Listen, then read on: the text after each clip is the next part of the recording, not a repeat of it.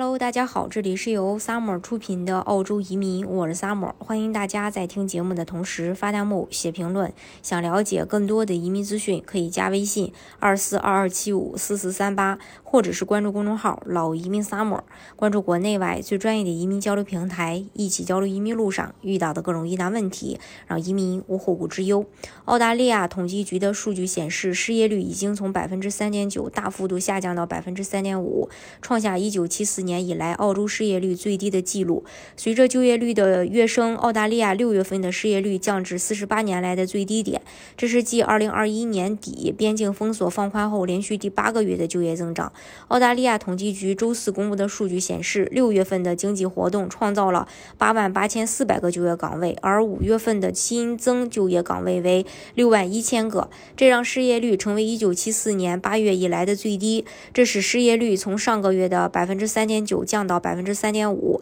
而劳动力参与率从百分之六十六点七进一步上升到百分之六十六点八的历史高位。就业岗位的增加与经济学家预期的二万个相比增加甚多，而失业率则远远低于市场估值的百分之三点八。澳大利亚统计局劳工统计负责人说，这是自一九七四年八月以来最低的失业率，当时的失业率是百分之二点七。该调查是按季度进行的。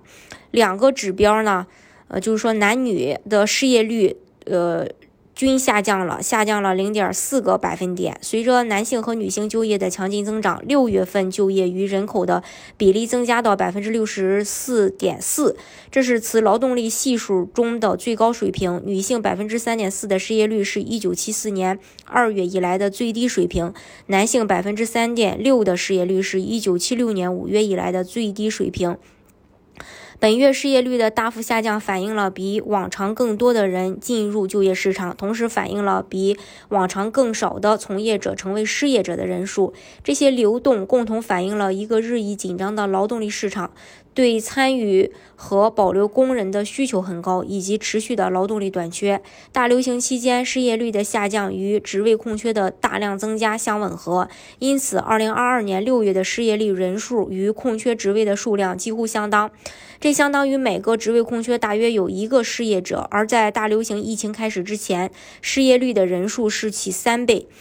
但由于缺勤，整个经济中的工作时间有所减少。与六月出现大量的呃疫情的病例相一致的是，因生病而减少工作时间的人数仍然很高。这反映了与奥密克戎变体和流感病例有关的持续干扰。二零二二年六月，大约有七十八万人因自身疾病而减少工作时间，几乎是我们在冬季开始时看到的通常数字的两倍。澳大利亚统计局表示，就业率不足率增加了零点三个百分点，达到百分之六点一；青年就业不足率增加了百分之一点二个百分点，达到百分之十三点九。综合了失业率和就业不足的。劳动力利用不足率仍为百分之九点六，是一九八二年四月以来的最低水平。在一份新报告中，经合组织地区五月份的失业率稳定在百分之五，是自二零零一年该系列开始以来的最低水平。这期间，在巴黎的机构在其最新就业报告中说，在三分之二的经合组织国家中，五月份的失业率低于或等于大流行前的失业率。